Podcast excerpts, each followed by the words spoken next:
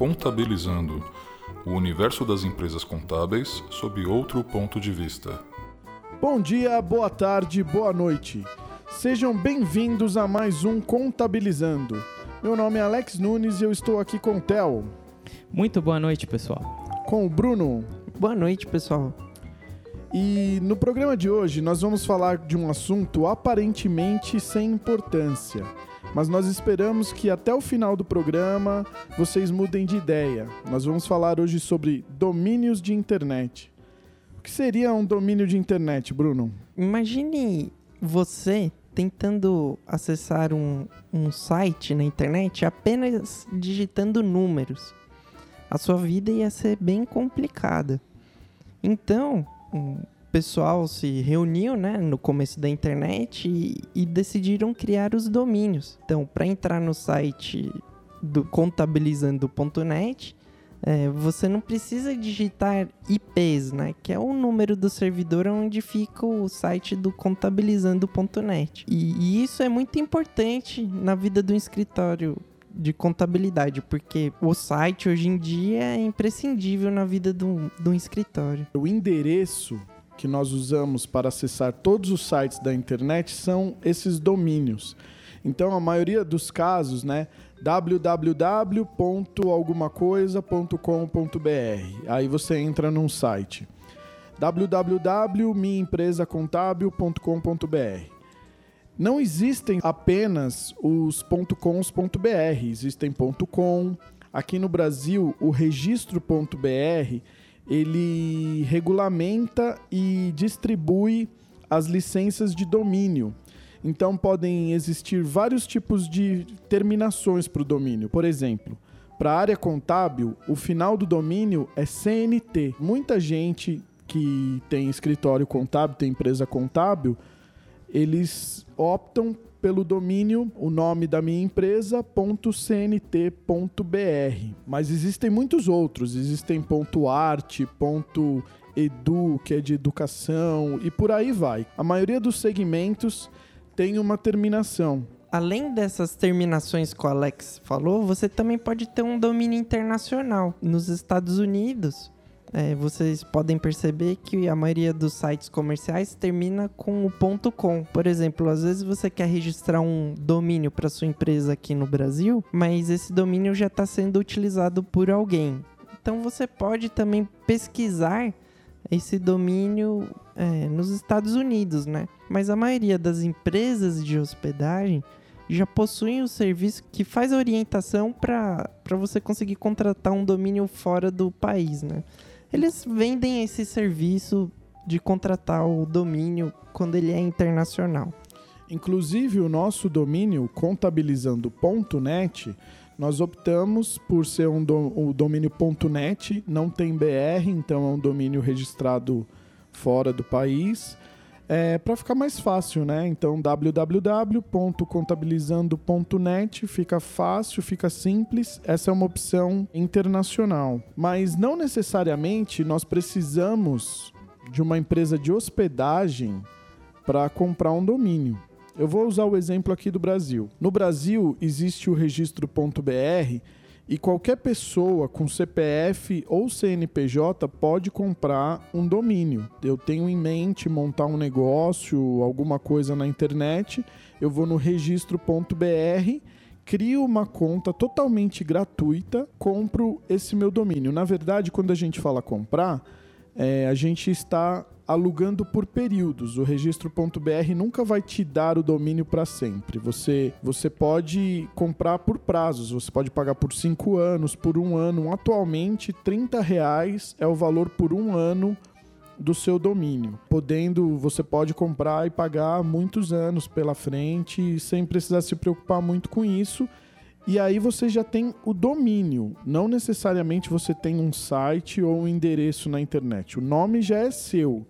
Mas aí você vai precisar de uma empresa de hospedagem e de ter um site nessa empresa de hospedagem que vai apontar para esse domínio. Exato. Vamos supor que você é um estudante de ciências contábeis, mas você tem um, um sonho de montar um, uma empresa contábil, né? Se você já tem um nome, nossa, quando eu abrir meu escritório vai ter esse nome. Então você já pode procurar contratá-lo agora por 30 reais por ano.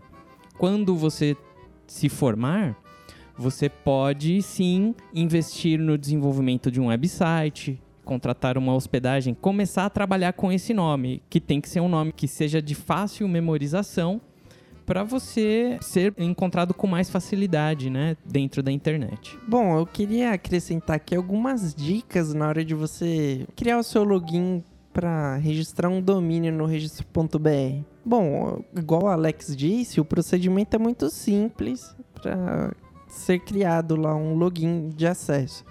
Só que, por exemplo, na hora de pôr a conta de e-mail, eu sempre aconselho a pessoa a colocar um e-mail que seja de fácil acesso, como do Gmail, Hotmail, Outlook.com, Yahoo.com.br, porque se você coloca um e-mail que também é de um domínio registrado, se porventura algum dia der algum problema nessa conta de e-mail, você não vai conseguir recuperar sua senha nem nada do gênero. Também aconselha a guardar com muito carinho a senha do registro.br, porque ela será muito importante com o decorrer das configurações e assim por diante. A pauta desse programa é justamente, né, não negligencie seu domínio. Não é de hoje que a gente encontra, não todos, né, mas alguns uh, algumas empresas contábeis que na hora que você, por exemplo, precisa instalar um site ou fazer uma atualização, a empresa ela não sabe quem é o administrador desse domínio e nem onde seja hospedado o site para poder fazer essa atualização. Não que a gente não consiga fazer depois, tal. Mas se ele precisa de uma certa urgência, por exemplo, tirar uma página do ar com certa urgência, igual aconteceu algumas vezes, esse processo se torna oneroso, demorado, porque eh, ele não tem uma informação simples, ele negligenciou uma informação. E o escritório ele guarda senhas, várias senhas, inclusive, por exemplo, de todos os clientes do escritório de contabilidade, ele precisa ter a senha da prefeitura, né? Uma senha web, uma senha no site da Receita. Se guarda todos esses é, essas senhas, né? Essas informações, tenham cuidado também com as próprias senhas, né? Guardar essa senha do registro.br é super importante e a gente percebe que algumas pessoas não estão levando isso muito a sério. Os problemas que podem ocorrer por você não ter o acesso imediato ao domínio são vários. Alguns exemplos. Você contratou um site novo, né? Contratou um, uma pessoa para fazer um site novo e ela sugeriu que você hospede em outra hospedagem. Só que aí você não tem o acesso ao registro.br. É lá no registro.br onde são feitas as configurações que vão apontar o domínio para esse site hospedado numa nova hospedagem. Outro motivo, você quer mudar de serviço de e-mail. Na maioria dos casos, as empresas utilizam o e-mail fornecido pela empresa que hospeda o site. Mas não necessariamente significa que você só possa usar aquele e-mail. Você pode hospedar o site muito bem numa empresa X e contratar um serviço de e-mail numa outra empresa. É muito comum empresas grandes que têm um grande volume de e-mails, um grande volume de colaboradores com o nome do e-mail, contratarem, por exemplo, serviços do Exchange da Microsoft ou até mesmo do Google. É, não que o e-mail no final vai ser Google, Gmail, nada disso. É um serviço é, pago do Google, onde eles fornecem os e-mails. Então eu posso ter alex@contabilizando.com.br, mas o meu servidor de e-mails é o Google ou a Microsoft com Exchange por as, e assim por diante. Se eu não tenho o acesso ao registro.br para fazer essas configurações, eu não vou conseguir é, mudar o e-mail que está vinculado à minha empresa de hospedagem atual para o Google ou para a Microsoft. Ou, por exemplo, um outro exemplo. É, você tem um, um serviço que dispara muitos e-mails. E esses, esse serviço que dispara muitos e-mails em nome da sua empresa vai chegar um momento que ele vai, vai precisar ser um serviço de envio diferenciado. E aí você vai precisar novamente ter acesso ao domínio para fazer as configurações. Não é uma conta de e-mail normal, uma conta onde você envia boletins, uma conta onde você envia muita newsletter para muitas empresas. Ela precisa ter um ser diferenciada de uma conta de uso normal de, uma, de um ser humano, uma conta de uma pessoa. E essa conta você vai precisar configurar no registro.br também. Mas vamos chegar agora em alguns casos que a gente já vivenciou aqui na empresa. Eu vou falar de novo sobre a perca da senha do registro.br. Certa vez é, a gente é, vivenciou um caso aqui no qual o cliente é, perdeu a senha do registro.br e o e-mail no qual estava cadastrado lá o usuário dele foi perdido, ou seja, ele não tinha mais acesso àquela conta de e-mail. Então, no site do registro.br existem orientações que a pessoa segue para recuperar essa senha. E no caso desse cliente, ele foi obrigado a enviar um, uma carta para o registro.br com cópia do contrato social dele. Né? Autenticado. Né? Autenticado. E assim indicar um novo e-mail no qual ele conseguiria recuperar a senha. Então, os processos no registro.br é, são bem burocráticos nesse sentido, né? Não, são burocráticos se você não tiver a senha. Se você, se você negligenciar o seu domínio. Se você não tiver esses cuidados. Exatamente de qualquer forma, a Neo Solutions, por exemplo, desenvolve sites para escritórios de contabilidade e a gente dá, a gente dá uma força né, para o cliente, não tem jeito. Às vezes ele não domina o assunto, é um assunto que para a gente é corriqueiro tal, e a gente acaba dando essa consultoria. Já tem outros escritórios que têm alguns técnicos que prestam serviços né, de rede e tal, e também oferece já essa consultoria. Eu acho que você tem que estar tá bem amparado, né? Se você, se você não tem esse conhecimento, se você talvez não queira saber exatamente como funciona, não negligencie a senha do registro.br. Ela é muito importante para você. Porque com ela, pelo menos, você vai conseguir pedir para o seu técnico fazer as alterações, para quem estiver desenvolvendo o seu site, também realizar as atualizações que são necessárias. Bom, outra coisa importante no registro.br é você ter bem claro na sua mente todos os IDs de contatos de um determinado domínio. Ah, esse assunto é importante. É, então, no registro.br, você consegue encontrar o, o se não me engano, são quatro tipos de IDs. Os IDs são logins, né? Cada um. Isso, são os logins. A Neo Solutions, por exemplo, tem um ID qualquer um que vai contratar um, um domínio, ele só consegue isso mediante a ter esse ID, que é o login dele, é o cadastro que o Alex falou no início do programa. Então, no site do registro.br existe um, uma ferramenta que se chama RUIS. Em inglês, né, é como se fosse assim, quem é. Então, se você for lá no menu ferramentas do registro.br, você vai conseguir identificar o Ruiz. Então, nesse Ruiz você digita o domínio e ele traz todas as informações de contato daquele determinado domínio.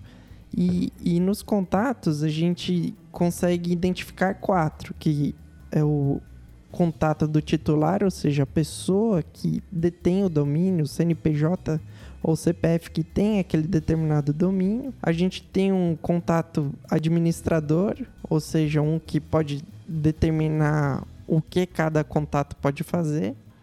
A gente tem um contato técnico, ou seja, você pode determinar que o, o, seu domínio seja administrado por um outro ID de uma outra pessoa. Por um terceiro. Por um terceiro. E o, e o ID de cobrança, né? Que é o contato de cobrança. Ou seja, todo ano o registro.br, é, de acordo com a data de vencimento, vai enviar a taxa de renovação do seu domínio.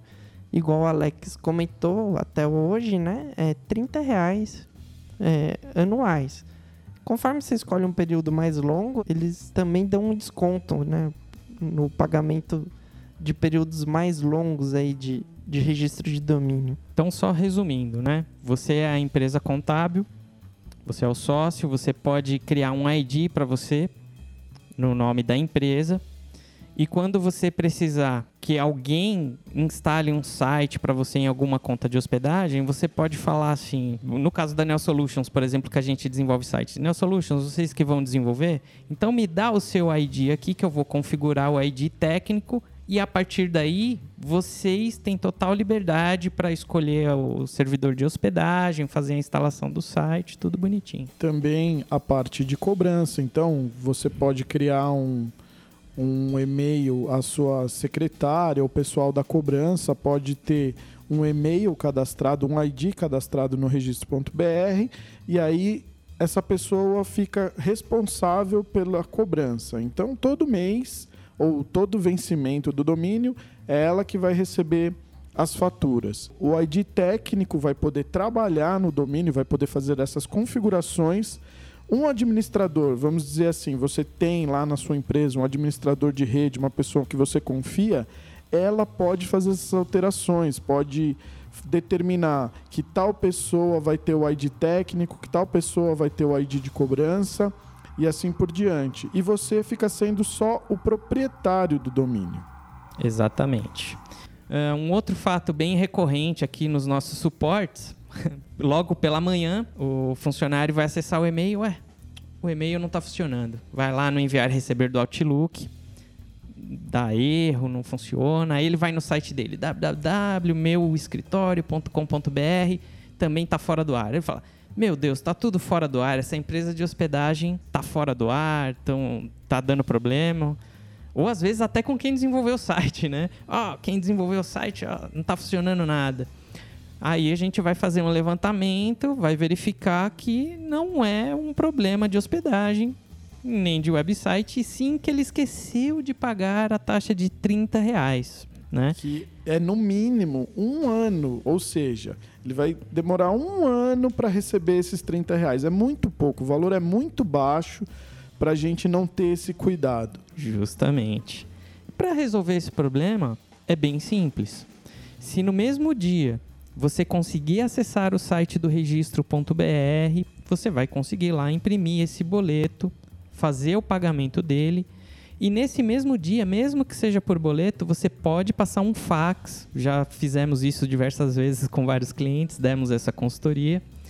E logo após umas duas, três horas que foi passado o fax, eles já liberaram novamente o acesso ao site deles e volta dos e-mails. Ou seja, é, se você negligenciar o seu domínio, se você não tiver lá bonitinho com o e-mail cadastrado, a senha, por causa de 30 reais, você pode parar o escritório todo sem e-mail e, e sem, sem, o site. site. E às vezes, não, não raro, os sites são a porta de entrada para várias funcionalidades que o seu cliente quer acessar. Por exemplo, às vezes você tem um site que disponibiliza lá o login e a senha para que o cliente entre e baixe as obrigações, o cliente é, baixe os impostos ou algum documento necessário. Aí o cliente entrou lá no site, o site não está funcionando e ele não consegue baixar um imposto que ele tem que pagar naquele dia, por exemplo. Já pensou um ICMS lá de que a multa é de 5 mil reais? é, vai dar problema, né? Porque o, o, o, o cliente vai falar, ué, você disse que eu tenho uma ferramenta para acessar online no seu site. Eu tento entrar no seu site e não consigo acessar. Por causa de 30 reais você pode ter um problemão. Sendo que o, o site também não é só, só isso, né? O site você pode deixar de receber um possível futuro cliente. Hoje os sites são a porta de entrada de muitas empresas, né? Então, se eu vou lá e procurei no Google e, por exemplo, site em São Caetano do Sul. É, contabilidade. É, não, contabilidade em São Caetano do Sul, muito bem. E aí aparece o seu domínio lá, né? Aparece lá os dados. Aí eu clico. E aí não tem nada lá, eu vou ficar falar assim, olha, essa empresa aqui não deve ser muito organizada, né? O site não está no ar. Isso passa uma péssima imagem. É, imagem da empresa. Então, ao mesmo tempo que a gente se preocupa tanto em ter um site mais bonito, o mais é, moderno, a gente tem que se preocupar em manter ele no ar. E o domínio é a primeira coisa. Então, imaginem, de tudo isso que a gente está falando, por causa de 30 reais, ou às vezes de não lembrar a senha do registro.br, quanta dor de cabeça isso pode causar. Vale ressaltar o seguinte: como esse nome precisa ser um nome que seja de fácil memorização para você ser encontrado, para os seus clientes saberem te encontrar. É, você tem que facilitar a vida de quem vai acessar. Então, por exemplo, um cliente seu quer passar um e-mail. Vamos supor que você tem um nome, sei lá, que tem muito H no meio, Y, I, dois Is ser cedilha. Tem que tentar pensar, por exemplo, em iniciais, né? Por exemplo, kgy.com.br, mesmo que a empresa tenha um nome mais comprido, né? Mas pelo menos ninguém vai ficar com dificuldade de entrar em contato com você. Então a escolha do nome é muito importante. Pensem bem antes de escolher um nome, evitem nome, nomes muito longos, né? Com, compridos. Nomes compridos. É, evitem colocar traço no domínio. Por exemplo, a gente vê que tem empresas que são nomes compostos. Lá na hora de cadastrar o domínio, o registro.br vai permitir você pôr um hífen. Na marca da sua empresa, pode ter o hífen lá e aquilo ser bonito ali. Mas para a internet, esse hífen pode se tornar um empecilho, porque às vezes eu lembro o nome da sua empresa, digito lá, poxa, eu tenho certeza que era empresacontábil.com.br e não entra. Só que na verdade era empresa-contábil.com.br. E aí você está complicando a vida do seu cliente em vez de, de ajudar. Uma outra coisa, já que nós estamos chegando aqui no final desse assunto, é o seguinte: eu gostaria que você, você empresário contábil, dono, dono de uma empresa contábil, fizesse as seguintes perguntas: Eu sei aonde está hospedado o meu domínio? Eu tenho a senha do registro.br se eu precisar agora mudar o meu serviço de e-mail, se eu precisar mudar a minha hospedagem? Eu sei qual é a empresa que hospeda o meu site? Essas perguntas parecem ser bobas, mas se você precisar de uma, de uma urgência com esse tipo de informação, é bom sempre ter essa informação muito próxima a você. É, a resposta que você deu agora é muito boa, né? Essa, essa colocação, na verdade. Se a resposta de todas essas perguntas for não. Aí você tem um problema. Justamente. Você estará negligenciando o seu domínio. Eu acho que a gente abordou esses pontos importantes sobre o domínio.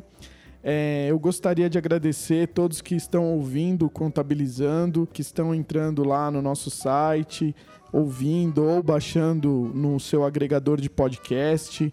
É, a gente está muito satisfeito. Vocês podem, na página do episódio, deste episódio do podcast, deixar comentários que a gente vai tentar responder para vocês.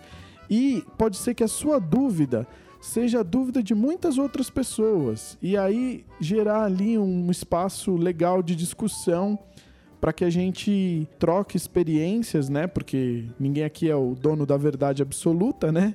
A gente está tentando passar algumas dicas que a gente tem de experiência, mas outras pessoas podem ir lá e colaborar com esse tipo de, de informação. Então, ali, usar o, o espaço do comentário é muito importante.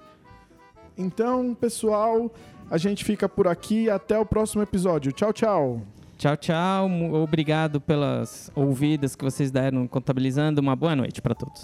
Tchau, tchau, pessoal. Boa noite. Este programa é um oferecimento Neo Solutions.